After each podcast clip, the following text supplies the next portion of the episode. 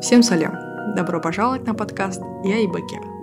С вами я, Аида, Ибаке Баймахан.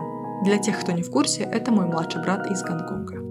Мы специалисты в сфере самокритики, самоиронии, обладатели черного пояса по «Мам, пап, на нос я больше так не буду», будем говорить и обсуждать абсолютно разные темы. Если интересно, кеттек.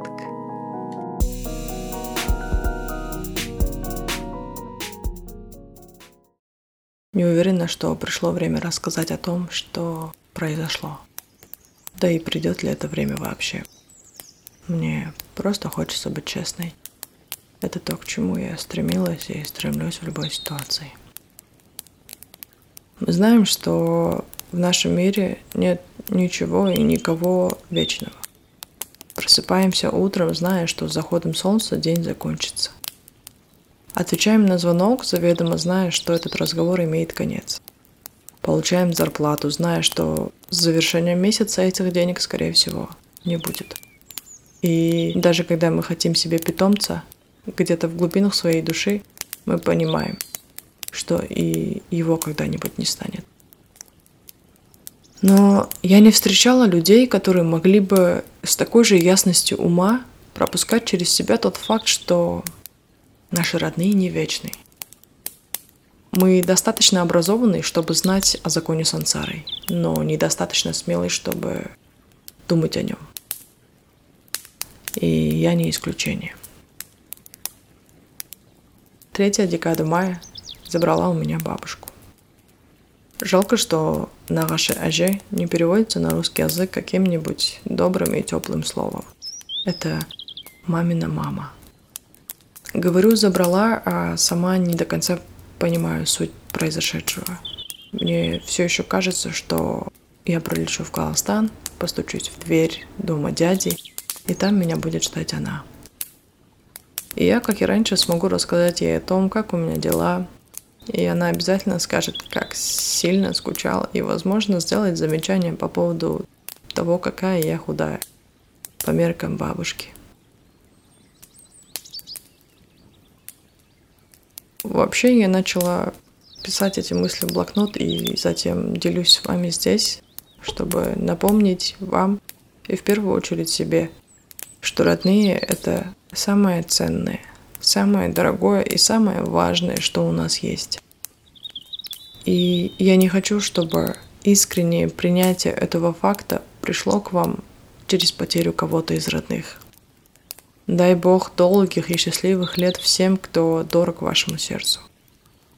Ведь пока они есть, нам кажется, что так будет всегда. Или хотя бы, что у нас есть еще много-много совместных лет. Но это, как показала мне жизнь, не так. Поэтому даже на самой важной деловой встрече и в самый занятой момент найдите в себе смелость ответить на звонок или сообщение родных, хотя бы чтобы объяснить ситуацию. Поэтому скажите наконец дорогим людям о том, как сильно вы их любите.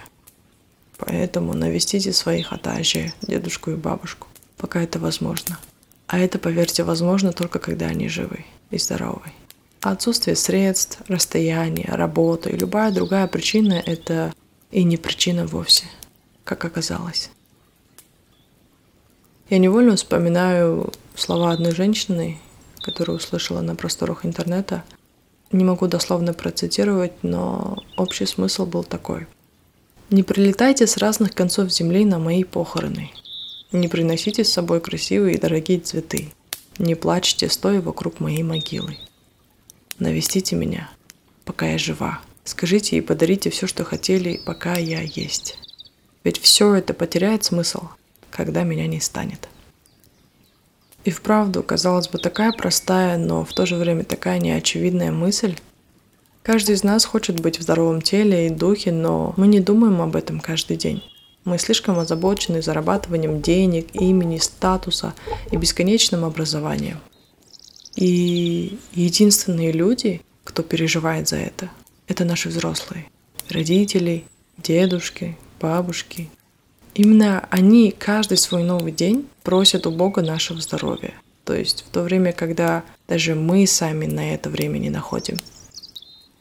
И, возможно, У нас все хорошо как раз-таки потому, что есть в мире хотя бы один человечек на другом конце провода или города, страны или мира, который молится за нас всем своим сердцем.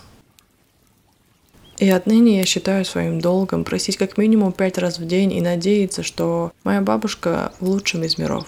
И впервые в жизни я рада, что дедушка уже там. И мне хочется верить, что он ее встретил с распростертыми объятиями, и она, наконец, может позволить себе быть слабой. А также мне хочется надеяться на Бога, что Он оберегает моих оставшихся родных, всех четырех родителей, ата, аже, дяди, теть, старших и младших братьев и сестер, друзей и в целом всех, кого мне довелось встретить на своем пути. Этот выпуск, разумеется, не был запланирован, и примите это как наши попытки вернуться в строй. И прежде чем попрощаться, позвольте объявить минуту молчания. Память о всех наших родных, дорогих нам людей, ушедших в иной мир.